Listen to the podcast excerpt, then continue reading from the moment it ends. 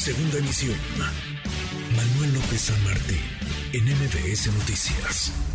Mire, y ahora vamos a establecer el diálogo con el senador del PAN, Damián Cepeda. Él es integrante de la Comisión de Puntos Constitucionales y con los demás integrantes de esta comisión que preside Eduardo Ramírez Aguilar, pues tendrán que arrastrar el lápiz y seguramente luchar contra corriente para ver si se le mueve una coma a esta minuta que, y le insisto, llegó de la Cámara de, Diputados como propuesta del PRI que hoy fue respaldada por el, presidente Andrés Manuel López Obrador. Senador, le agradezco que nos tome la llamada y le pregunto, ¿se moverá una coma a esta minuta?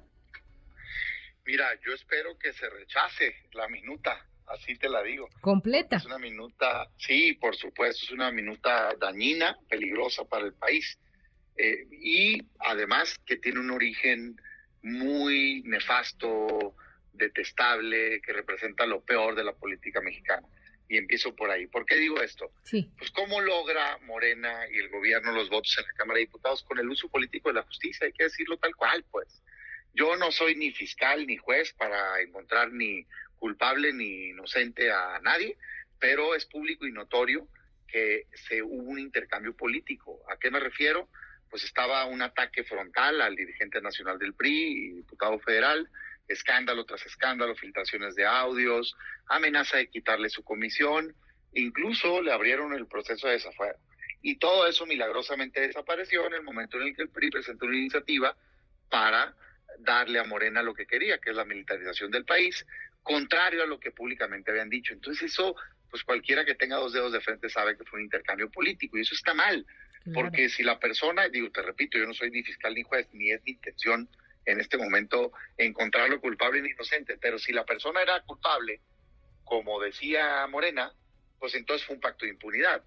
Y si la persona era inocente, entonces fue un abuso de autoridad para conseguir los votos. Cualquiera de las dos está terrible, pues. O sea, es algo que no debe pasar en México. No puede ser que las reformas así se logren con el uso político de la justicia. Yo por ese solo hecho jamás le voy a dar el voto a favor, porque yo no voy a ser parte de esos acuerdos eh, detestables.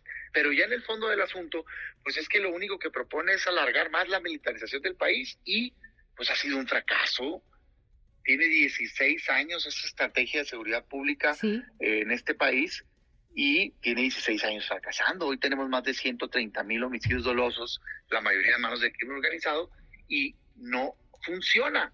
Necesitamos un cambio de estrategia de seguridad para garantizar la paz, no seguir por el camino equivocado. ¿Cuál es la propuesta de su bancada, senador? Usted como representante del PAN en esta comisión de puntos constitucionales. Bueno, esta minuta nosotros la vamos a votar en contra, rechazarla. ¿Qué, pedimos? Primero, que se cumpla la Constitución. O sea, en la Constitución se aprobó una Guardia Nacional civil como el nuevo cuerpo policiaco a nivel nacional que tiene como principal tarea combatir el crimen organizado.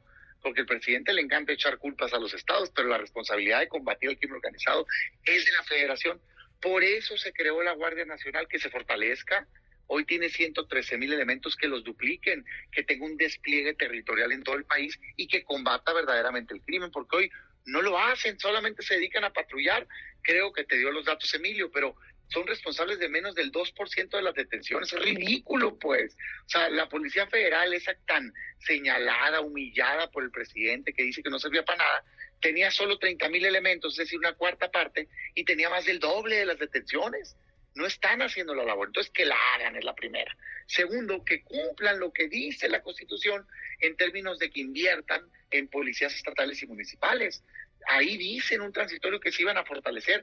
Pues si más del 90% de los delitos están en los estados, en las colonias, cuando el INEGI pregunta cuál es tu primer contacto con la inseguridad, no te contestan crimen organizado, que sí es lo más delicado, pero no te contesta eso la gente, te contesta el 60% es que salgo de mi casa, y en el parque están tomando alcohol o drogándose y me da miedo y me asaltan.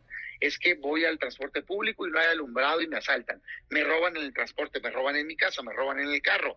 Violencia intrafamiliar. ¿A poco creen que eso se va a resolver con militares patrullando? Claro que no. Tenemos fortalecer policías estatales y municipales, policía de proximidad, invertir en tecnología, videocámaras y demás para resolver este problema. Y a nivel nacional, una estrategia que se enfoque a desarticular el crimen organizado combatiéndolo con inteligencia y particularmente inteligencia financiera. Eso es lo que puede funcionar, no militarizar más. Entonces, esa es nuestra propuesta, que cambie de fondo la estrategia de seguridad pública y por supuesto, nadie está proponiendo que las Fuerzas Armadas no puedan ayudar, pero que lo hagan de manera extraordinaria, complementaria a las fuerzas civiles, subordinados a los civiles, temporal y bien regulado a través de una ley. Senador, hay un punto que ha generado polémica desde que se presentó esta iniciativa tanto en San Lázaro como en el Senado. Es que no hay un marco jurídico para la ampliación eh, de la presencia de las Fuerzas Armadas y eso también pues va eh, como punto en contra del ejército que estaría en las calles sin un marco jurídico. ¿Se ha discutido este tema ahí en la Comisión de Puntos Constitucionales? Pues ese es el alegato de ellos y por eso quieren alargarlo. Hoy tiene un permiso hasta el 2024 y lo quieren alargar al 2028. Yo te diría dos cosas. El 2024, pues dejemos que llegue, porque ese transitorio y esa ayuda de las Fuerzas Armadas se dio condicionada a que se creara paralelo una Guardia Nacional Civil y se fortaleciera policías estatales y municipales. Pues queremos ver que se haya hecho eso antes de prolongar el tiempo.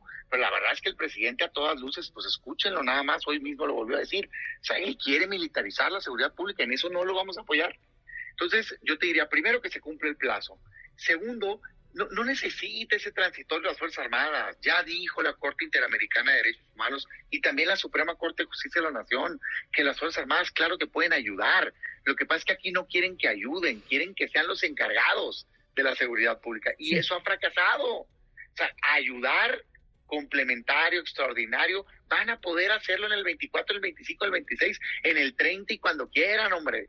Lo que pasa es que eso no es lo que quiere el presidente, lo que quiere es que ellos sean los encargados de la seguridad.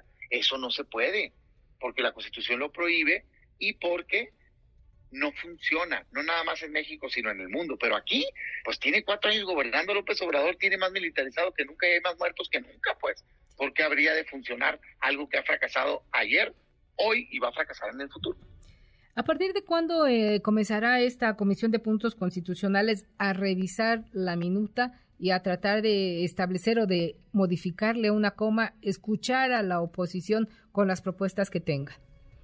Pues mira, dice el reglamento que tienen hasta 10 días, pero la verdad es que yo creo que van a estar intentando lograr ese voto. Pero escuchen al presidente, hoy no tiene la menor intención de, escuchar a la oposición, lo que quiere es doblar a la oposición y mal, mal que se deja. Yo soy bien respetuoso de, de los votos de cada quien. La verdad de las cosas es que quien quien crea de convicción que esa ruta es correcta para la seguridad, yo difiero, pero lo respeto, pues no todos tenemos que pensar igual. A quien no respeto es al que se dobla por presión de uso político de la justicia, ni al que acepta ofertas a cambio de los votos, ¿no? yo espero que eso no pase en el Senado. ¿Usted ha sido objeto de presiones o de amenazas para votar en favor de esta minuta, senador Damián Cepeda?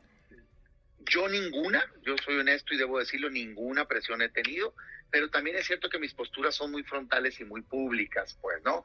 yo imagino que pues no, pues, no se animarían. Y qué bueno que no se animen porque se van a encontrar con una muralla y con una persona que de frente les va a decir, a mí no me amenaza nadie. Muy bien, senador, pues le agradezco que nos haya tomado la llamada. Seguiremos conversando sobre este tema, si usted nos lo permite, en los próximos días, porque como está el plazo señalado, son 10 días para que regrese de nuevo al Pleno y pues a ver si ya lograron convencer a otros eh, legisladores para que voten en favor de esta reforma o bien se vaya a la congeladora. Ojalá y se abra un debate serio en el Senado y que juntos logremos cambiar la estrategia de seguridad para garantizar la paz que necesita México. Muchas gracias. Gracias a usted, senador. Muy buena tarde. Buenas tardes. Noticias.